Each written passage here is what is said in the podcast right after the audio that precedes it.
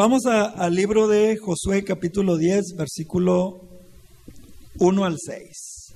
Cuando lo tengan me indica con un amén y me sigue con su vista, así ahí en, el, en, la Biblia. Dice así, hermanos, cuando Adonisedec, rey de Jerusalén, oyó que Josué había tomado ahí y que la había asolado, como había hecho a Jericó y a su rey, así hizo ahí a su rey, y que los moradores de Gabaón habían hecho paz con los israelitas y que estaban entre ellos, tuvo gran temor, porque Gabaón era una ciudad como una de las ciudades reales y mayor que hay, y todos sus moradores eran fuertes.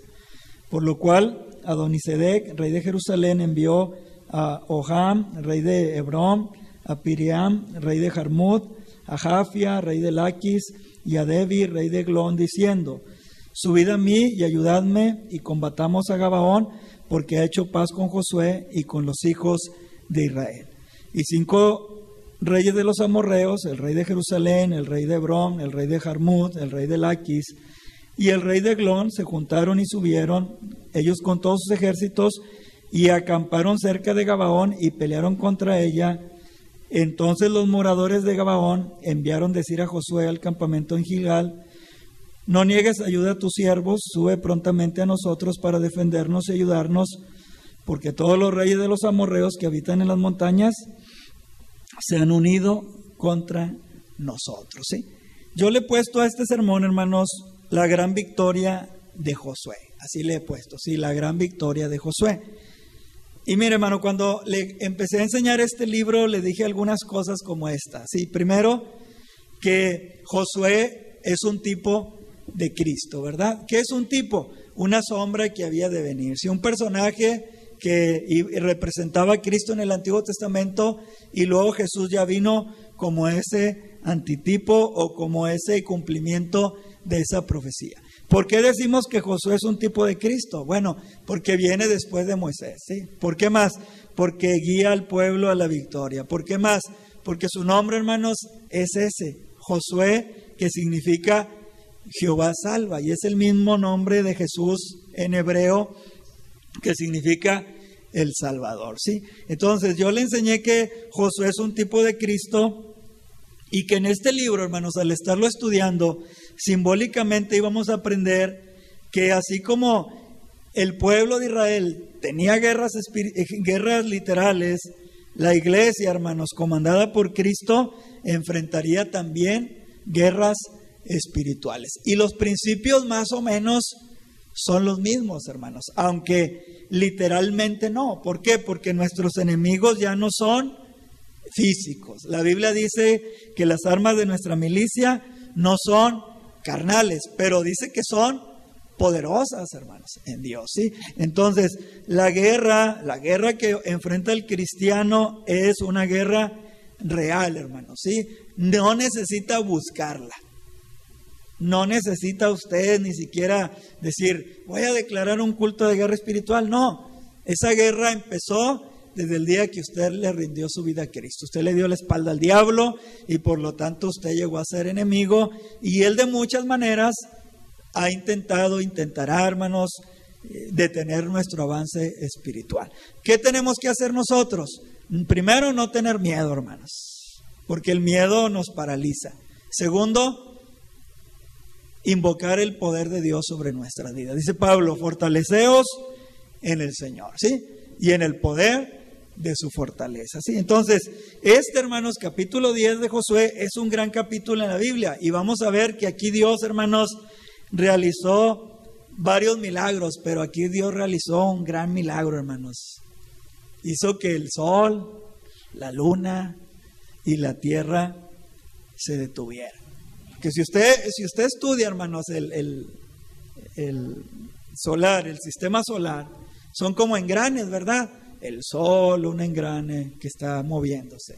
La tierra como un engrane más pequeño. Y la luna como un engrane, un engrane más pequeño. Todo el universo está, hermanos, continuamente moviéndose. ¿Por qué? Porque Dios lo puso a trabajar con su poder en una energía, hermanos, pero ¿cómo le hizo Dios? No sé, los científicos dicen que esto es mentira. De hecho, hermanos, por este pasaje, eh, Galileo tuvo problemas con el clero, hermanos, y, y fue llevado a la cárcel porque él decía que, pues, esto era imposible, hermanos, y, creían que la tierra no era redonda, que era plana y etcétera. Bueno, yo sí no le puedo explicar, hermanos, científicamente, pero la Biblia dice que esto sucedió, ¿verdad? Ahora, si nosotros no creemos esta parte de la Biblia, hermanos, pues entonces tampoco vamos a creer los otros milagros, ¿verdad? Porque no se puede creer algo que sí y algo que no. Esto está escrito. Vamos a ver cinco puntos rápidamente. Primero, fíjese bien. Adonisedec y su confederación. Ya vimos que Adonisedec, hermanos, llamó a otros cuatro reyes para pelear contra los gabaonitas y a eso se le llama una confederación.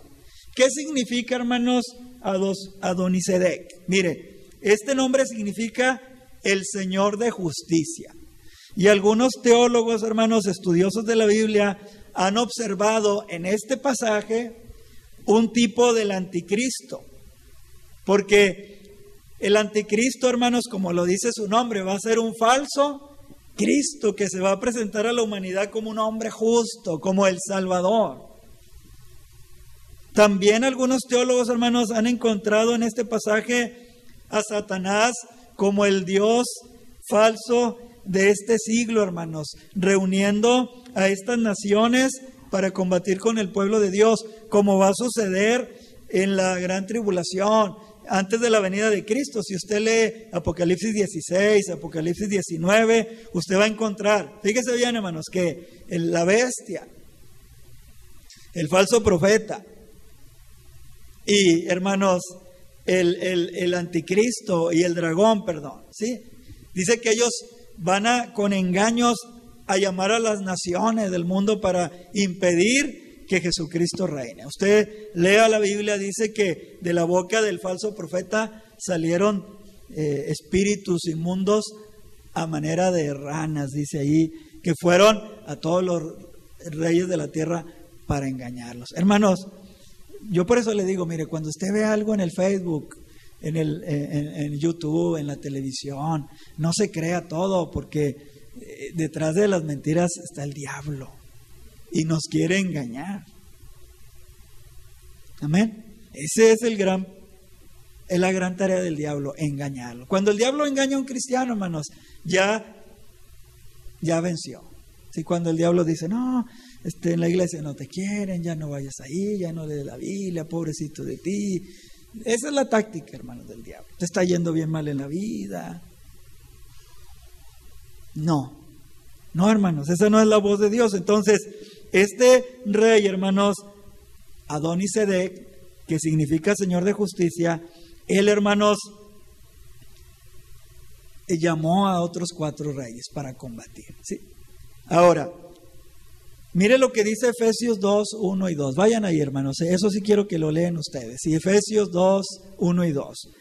El Dios de este mundo, hermanos, Satanás, tiene autoridad sobre los incrédulos. Y por eso usted le debe dar la gloria de Dios, porque Dios lo hizo libre a usted, hermanos, de las mentiras, del engaño, de, de los deseos de este mundo. ¿sí?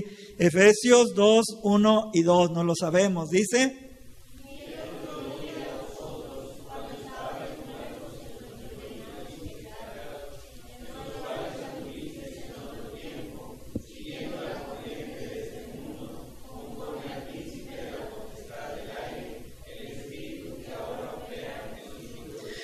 Fíjese, hermanos, siguiendo la corriente, ¿verdad?, de este mundo, activados por el príncipe de la potestad del aire.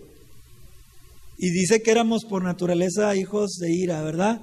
O hijos de desobediencia también. Ahora, hermanos, fíjese bien, antes de usted conocer a Cristo, toda su vida era desobediencia a Dios, toda su vida. Pero cuando el Señor lo salvó, el Espíritu Santo hizo que usted obedeciera. ¿Obedeciera qué? Al Evangelio. El Evangelio nos, nos, nos llama, hermanos, hijos de obediencia. Hijos de obediencia. ¿Por qué? Porque no le escapamos al príncipe, hermanos, de la potestad del aire, de sus mentiras. ¿Cómo nos engañaba? Con una religión, con pecado, con brujería, con tantas cosas, hermanos, sí. Y Él nos hacía entender que no podíamos, y es verdad, hermanos, nosotros no podíamos ser libres, pero Cristo dice ahí la Biblia, Efesios 2.1, y Él os dio vida, Dios, ¿verdad que sí? Cuando estábamos muertos, hermanos. Entonces, Satanás como Dios de este mundo, hermanos, ejerce y tiene autoridad sobre los incrédulos. ¿Por qué cree que el vecino no quiere nada del Señor, hermanos? Él piensa que está bien. Es más, él piensa que está mejor que nosotros y que se va a ir al cielo. Y que nosotros somos una bola de, de gente que no tenemos que hacer y venimos a perder el tiempo aquí y ha de pensar de algunos de nosotros que somos unos hipócritas cuando a veces le decimos que pues le pare tantito a sus necedades también, ¿verdad? Hermanos, él piensa eso, ¿por qué? Porque está engañado. Pero el día que Dios, en su gracia, le abra el entendimiento, Él va a ser libre, hermanos, como nosotros fuimos libres por Cristo Jesús. ¿eh? Pero mientras Él está esclavizado. Mire lo que dice Hebreos 2, 14 y 15. Vaya a la Biblia, Hebreos 2, 14 y 15. ¿Qué dice?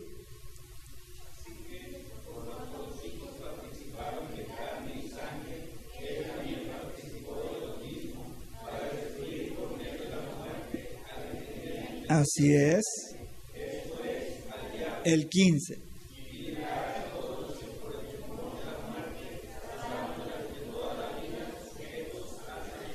Estábamos sujetos a servidumbre y ¿sabe por qué, hermanos? Por una razón, teníamos miedo a morir. De hecho, es lo que más miedo le da a la humanidad, hermanos. En las encuestas que se hacen, una de las preguntas en primer lugar, ¿qué es a lo que más usted teme? Morir. Yo escuché una entrevista, hermanos, de José Mourinho, el entrenador que hoy entrenaba al Tottenham, creo que ya lo despidieron también, y le preguntan, eh, señor Mourinho, ¿qué sería una tragedia para usted en estos momentos? Hace dos años le preguntaron eso y le dijo, morirme, porque ahorita estoy en la plenitud de mi vida. Hermanos, dice ahí que por causa del temor a la muerte, el ser humano estaba o está sujeto a servidumbre. Pero el versículo 14 dice que Cristo vino y se hizo carne y, a través de la muerte, hermanos, ¿verdad? Dice que a través de la muerte venció al que tenía el imperio de la muerte. Es al diablo. Dijo un pastor, los cristianos no tenemos miedo a morirnos. Tenemos miedo cómo nos vamos a morir. Porque hay enfermedades muy, muy duras, hermanos. ¿Verdad que sí? Todos decimos, todos decimos, no, yo quisiera morirme grande y que nomás me dé un infarto y quedarme dormido. Pues sí, que, que todos queremos eso, pero realmente eso no sucede en todos, hermanos. Eso no sucede en todos los cristianos. Hay, hay, hay momentos, hay situaciones, hermanos, Dios permite a ciertos cristianos tener una agonía larga, difícil. ¿Por qué? No lo sabemos, mis hermanos. Amén. Hermanos, pero Cristo ya nos hizo libres. Amén.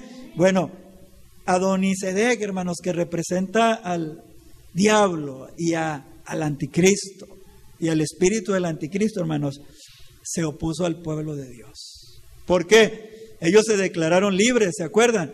Le pidieron misericordia a Josué y Josué hizo un pacto con ellos, ¿verdad que sí? Y Josué los pudo haber dejado solos, hermanos, cuando ellos le mandan llamar, eh, Josué, ven, ayúdanos. Y Josué pudo haber dicho, no, pues aquí es la oportunidad perfecta para no cumplir la promesa. Pero como Josué es un tipo de Cristo, hermanos, Cristo no rompe sus promesas. Él ha prometido que Él va a estar con usted todos los días hasta el fin del mundo. Amén. Y por eso Él acude, como lo vamos a ver más adelante. Primera de Juan capítulo 5, versículo 19, hermanos. Otro versículo que nos confirma que el mundo está bajo el maligno. Primera de Juan 5, 19. Dice, sabemos que somos de Dios. El mundo entero, o sea, el mundo incrédulo, hermanos. Porque usted ya no es del mundo. Cuando usted fue salvo, Jesús dijo, Padre, estos viven en el mundo, pero no son del mundo. Nosotros ya no pertenecemos a este sistema, hermanos, satánico que todo lo hace contra Dios. ¿Por qué? Porque Adonisedec los tiene controlados. Como tenía controlados al rey, hermanos, de, dice, de Brom, de Jarmut, de Jaf, de Laquis y de Glon. Los tenía controlados. Hey, vengan a pelear contra Gabaón porque se rebeló contra nosotros. Es lo mismo que el diablo hace, hermanos. Vengan contra la iglesia. Ya no la tenemos a nuestro control. No, Cristo nos hizo libres. Amén. Punto número dos, hermanos. Un clamor de ayuda. Josué capítulo 10 y versículo 6 dice que eh, mandaron, hermanos, mensajeros. Y dice el versículo 6, entonces los moradores de Gabaón enviaron decir a Josué al campamento en Gilgal, no niegues ayuda a tus siervos, sube prontamente a nosotros para qué? Defendernos, hermanos. Y eso es lo que Cristo hace. Dice, y ayudarnos, porque todos los reyes de los amorreos que habitan en las montañas se han unido contra nosotros. Y mire, hermanos, verdaderamente estos enemigos eran más fuertes que ellos, como verdaderamente nuestros enemigos son más fuertes que nosotros. Pero tenemos que enseñarnos a pelear en el poder de Dios. Ese es, e, e, ese es el secreto, hermanos. Muchos dicen, hermano, yo no puedo. Y yo les digo, no vas a poder. No, hermano, no, tú no vas a poder. Aunque quieras. Tú necesitas decirle al Señor, ayúdame. Dame la sabiduría. Gente me ha dicho, hermanos, a mí, hermanos en la fe, hermano, sabe, yo no puedo perdonar a una persona. No, no la puedes perdonar. Tú no la puedes perdonar. No, hermano, no. ¿Qué tengo que hacer? Humillarte delante de Dios y decirle que Dios te enseñe a perdonar. Y cuando Dios, hermanos, nos da la capacidad de perdonar, exactamente hacemos lo que Cristo hizo. Él nos perdona. Y, nosotros podemos perdonar a una persona sin sentir ningún sentimiento hermano, negativo hacia ellos. Porque Cristo no siente ningún sentimiento negativo hacia usted, hermanos. No crea que Cristo me ve y me dice, ay, ¿por qué perdoné el tremendo de Rodolfo? No. Él se deleita en misericordia, hermanos. Y eso cuando el creyente lo experimenta, eso es un nivel, eso es un nivel, hermanos, de, de semejanza a Dios muy grande. Eso, ya es de, un carácter maduro, hermanos, cuando un cristiano tiene la capacidad de, perdonar a otro eh, como Cristo. ¿Sí? Porque sabe, ese cristiano, hermano, nunca le va a recordar a esa persona su pasado. Nunca. Jamás. Por eso les digo que como esposos tenemos que tener mucha sabiduría, hermanos. Porque los esposos regularmente nos estamos reclamando cosas que ya, ya peleamos, hombre. Ya peleamos el año pasado por eso. Vamos a pelear por algo nuevo. Ay, es lo mismo. No, hay que madurar hasta en los pleitos, hermanos. Sí. Nuestros hijos dicen, otra vez lo mismo. Otra vez. Cuando nosotros adquirimos el carácter de Cristo, hermanos, cuando el Señor nos lleva a ese punto, ya no le damos lugar al diablo ahí. No, ya, ya por esto ya no puedo pelear con mi esposa, por mi esposo, ya, con mi primo, con mi prima, con mi hermano, con mi papá, con mi mamá. Ya, Cristo lo perdonó. ¿Dicen amén, hermanos? Un clamor de ayuda. Un clamor de ayuda. ¿Por qué, hermanos? Porque así como José es un tipo de Cristo, ¿verdad? y fue invocado para prestar ayuda. Dice ahí, hermanos, el versículo 6, oye, no nos niegues ayuda, sube para defendernos, para ayudarnos. Hermanos, así usted y yo tenemos que clamar por ayuda divina. Porque si no, nuestros enemigos nos van a derrotar, jóvenes. Jóvenes, los pecados sexuales ustedes no los van a vencer con sus propias fuerzas, por más fuertes que se hagan. Necesitan la ayuda de Dios.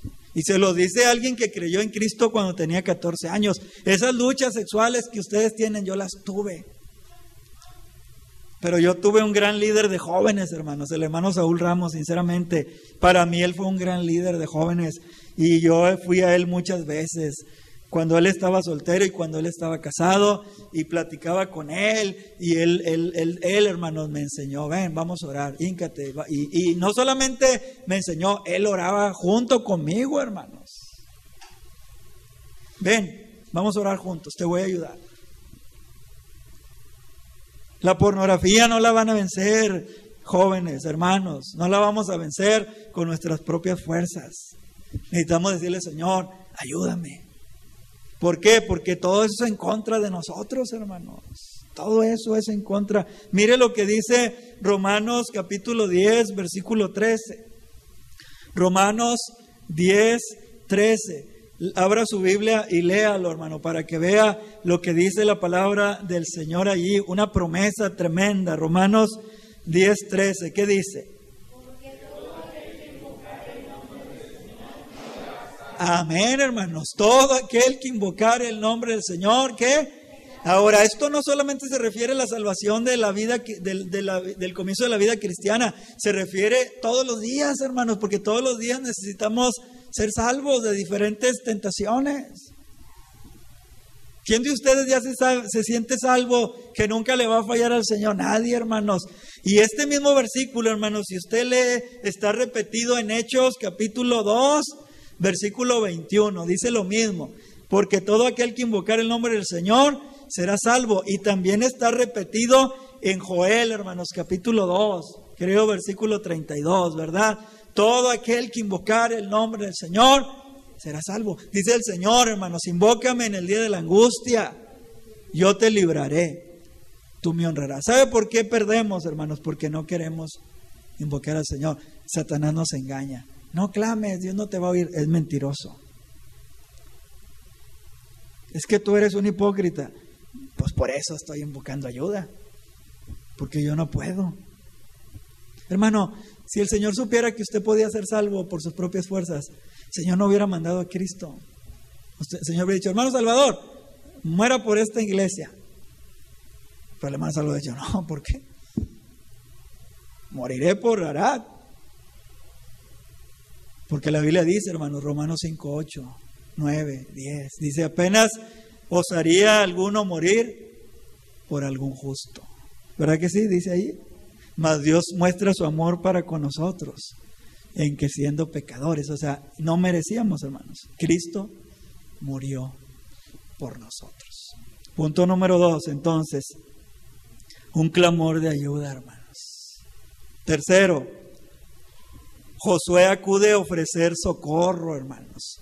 Josué capítulo 10, versículo 7 al versículo 9. Mire, y subió Josué a Gilgal, él y todo el pueblo de guerra con él y todos los hombres valientes. Y mire, Jehová le dijo a Josué, no tengas temor de ellos, porque yo los he entregado en tu mano, y ninguno de ellos prevalecerá contra ti o delante de ti. Y Josué vino a ellos de repente, hermanos, y habiendo subido toda la noche desde Gilgal. ¿Sabe cuántos kilómetros eran, hermanos? 32.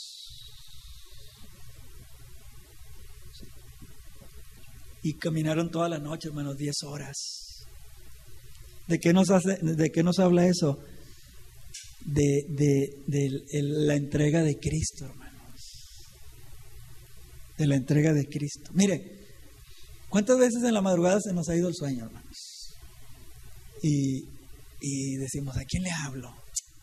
¿Le hablaré al hermano Alex? No, pues no, porque va a ir a trabajar mañana. ¿Le hablaré al hermano Luis? No, va a ir a trabajar. ¿Verdad, hermanos? Pero el Señor ahí está, hermanos. ¿Verdad que sí? El Salmo 121 dice, ¿Verdad que sí? Jehová es tu sombra a tu mano derecha. ¿Verdad que sí? El sol no te fatigará de día, ni la luna de noche. Jehová te guardará de todo mal. Él guardará tu alma, ¿verdad que sí? Él guardará tu entrada y tu salida desde ahora y para siempre, hermanos. Él no dice, no, a mí no me hables en la madrugada, Rodolfo, porque yo estoy dormido, descansando. No se dormirá el que te guarda. No se dormirá el que guarda a Israel, hermanos. Pero el diablo nos perturba, nos engaña, nos eh, hermanos, es tremendo el enemigo con tanto pensamiento que al, al, último, hasta que ya no podemos, es cuando invocamos al Señor. Pero mire, hermano, Josué acudió a ofrecerle socorro a los gabaonitas.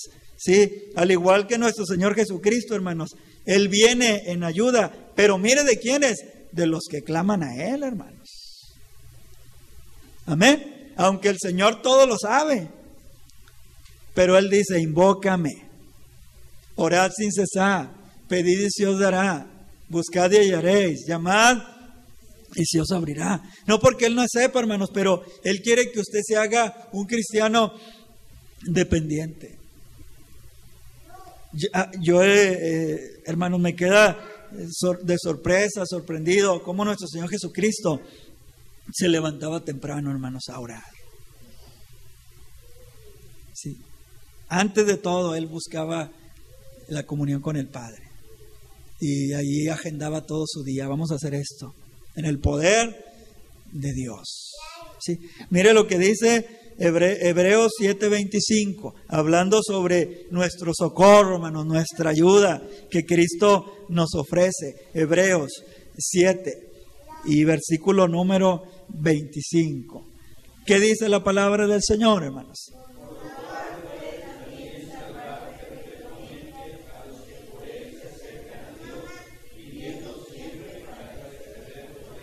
¿Verdad? Cristo como nuestro sumo sacerdote dice puede salvar perpetuamente.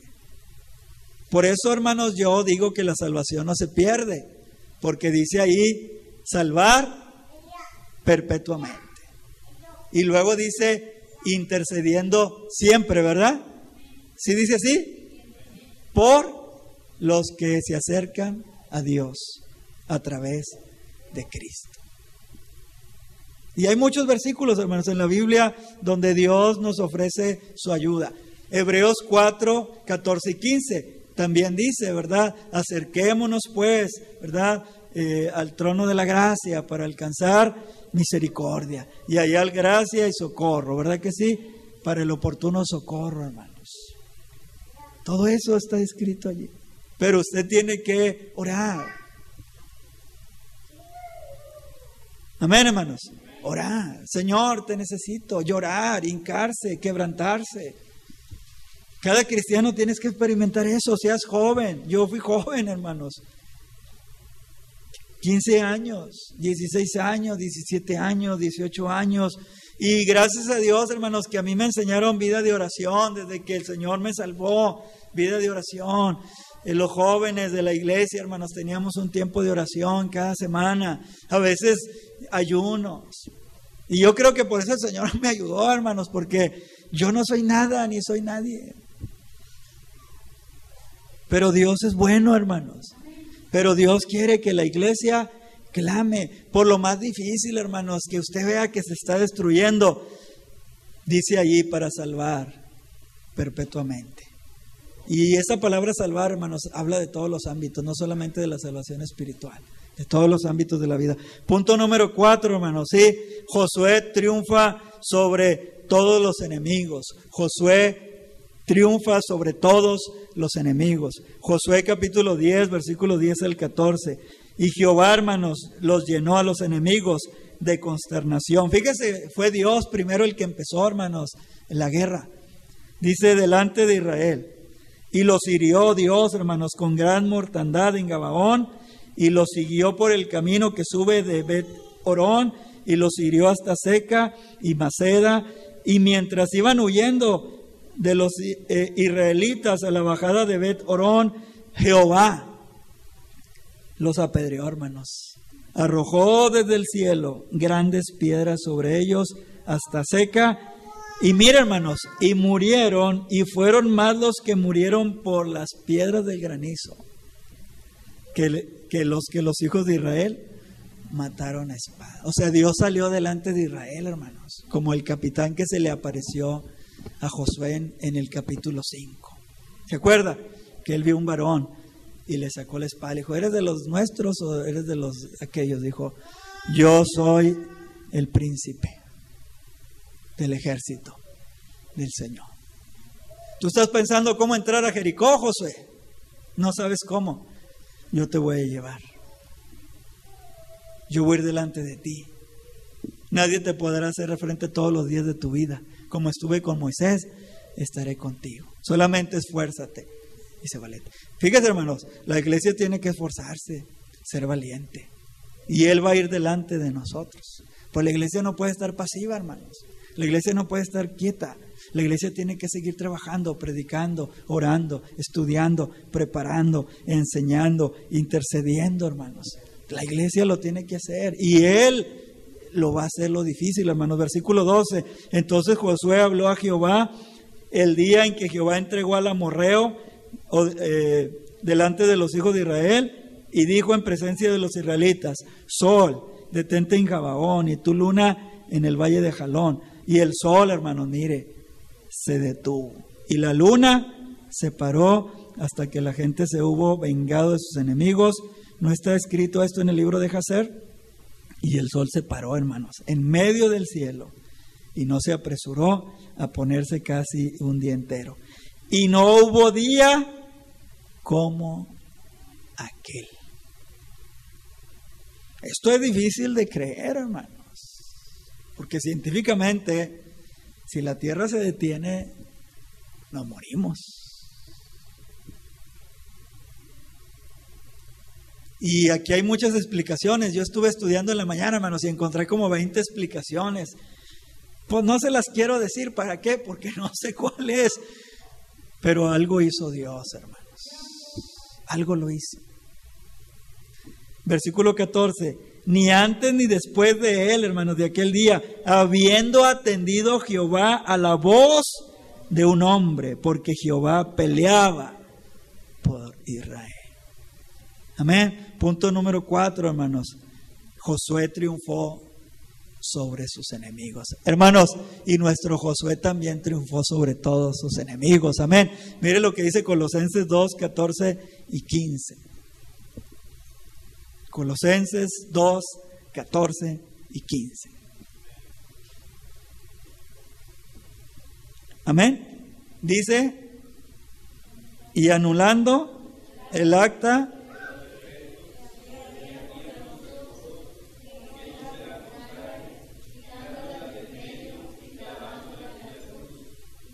despojando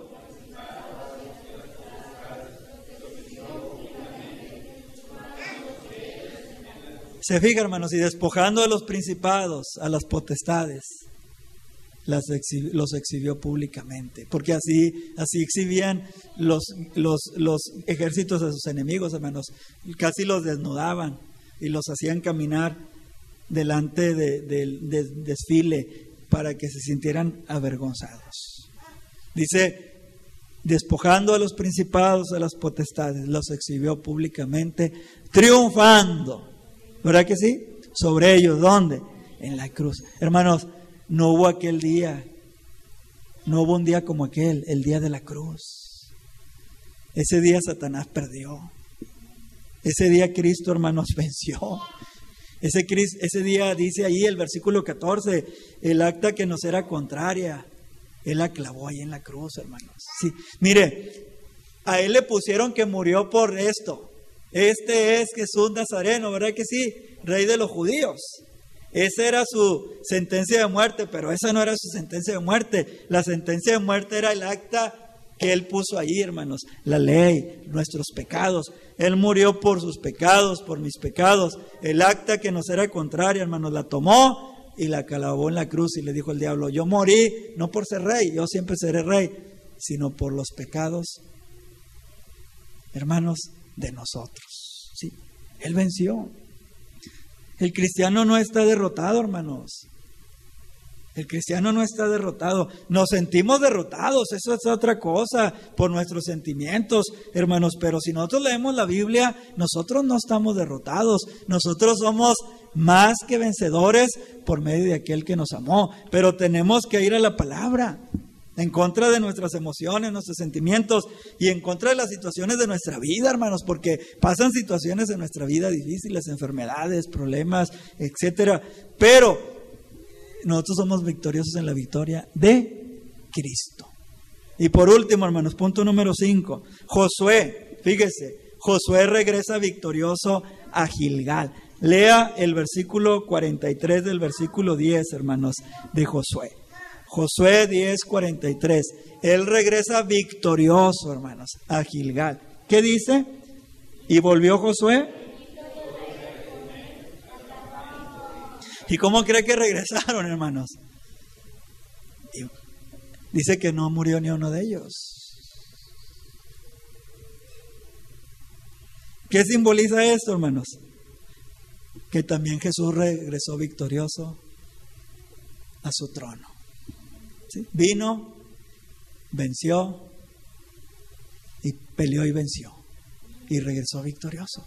Mire lo que dice Efesios capítulo 4, versículo 8.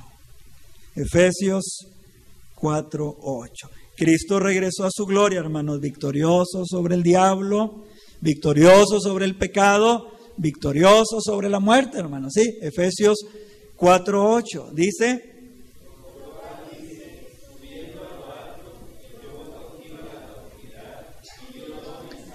¿verdad? Los reyes, hermanos, cautivaban a sus enemigos. Por eso dice, llevó cautivo a la cautividad, llevaste cautivos a los cautivos. Y los despojaban, hermanos, de sus eh, pertenencias y regalaban al, al, pueblo, ten, te regalo esto, ten, te regalo esto. Bueno, Cristo a la iglesia le hizo cinco regalos, hermanos. Cinco regalos, apóstoles, profetas, evangelistas, pastores y maestros. Eso es lo que significa ese versículo, hermanos, que el Señor le dio esos cinco regalos a la iglesia para enriquecerla, dice ahí, para edificarla, para prepararla para la obra del ministerio. ¿sí? Termino, hermanos. Decepcionarse de sí mismo, hermanos, es confiar en sí mismo. Por eso nosotros a veces nos decepcionamos porque confiamos en nosotros mismos.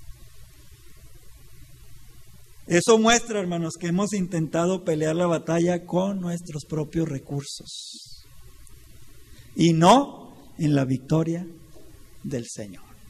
Porque Pablo, hermanos, Pablo escribió un versículo bien tremendo y lo escribió al final de su vida y lo escribió cuando estaba en la cárcel, hermanos, y escribió ese gran versículo, Filipenses 4:13. ¿Qué dice? Bueno, pero Él. Amén. Hay que apropiárnoslo, hermano. Todo lo puedo en Cristo. Jesús dijo, hermano, sin mí nada podéis hacer. Pero Pablo dijo, pero todo lo podemos en Cristo, hermanos, que me fortalece. Pero usted tiene que ir a Cristo. Señor, yo no puedo vencer esto. ¿Tú no? Decepcionarse de sí mismo es confiar en sí mismo, hermanos. Es, eso muestra que hemos intentado pelear la batalla con nuestros recursos y no en la victoria del Señor. ¿sí? La gran victoria de Josué. Y usted lea, podemos tomar como conclusión Romanos capítulo 8, versículo 30 en adelante. No lo vamos a hacer, pero usted lo sabe, ¿verdad? Dice ahí, ¿qué pues diremos? Si Dios es con nosotros, ¿quién contra nosotros? ¿Verdad que sí? Dice ahí, ¿quién nos apartará del amor de Cristo? Pablo hace tres preguntas, ¿quién nos condenará? ¿Verdad? ¿Quién acusará? ¿Quién nos apartará? Y él mismo responde por el Espíritu Santo, somos antes en todas estas cosas, somos más que vencedores por medio de aquel que nos amó. Hermanos, yo muchas veces me he sentido derrotado. De verdad. Y he orado al Señor y le digo, Señor, mira, me siento bien derrotado. Pero el Espíritu Santo viene, hermanos, bien preciosamente al corazón, con su palabra. No, tú no estás derrotado. Tú no estás derrotado. La iglesia no está derrotada, hermanos. La iglesia va a marchar triunfante. Pocas personas, hermanos, pero la iglesia verdadera no está derrotada. La iglesia verdadera no está muerta, hermanos. La iglesia verdadera no está vencida. A lo mejor está engañada porque ha dejado de leer la palabra, ha dejado de ir a Josué, ha dejado de clamar a, su Josué por ayuda. Pero si usted es la iglesia verdadera, nosotros somos vencedores, hermanos, en Cristo Jesús. Y nosotros podemos dar una medida de fe más todavía que la que hemos dado hasta hoy. Pero ahí es donde entra, esfuérzate y sé valiente. Y eso es lo que a veces no queremos, hermanos, esforzarnos a hacer algo que Dios nos manda que hagamos. Y es ahí donde la iglesia se detiene. Pero la iglesia sigue caminando. En luchas y en pruebas, la iglesia sigue caminando. El diablo no la puede tener. Solamente se detiene, dice el canto, para predicar.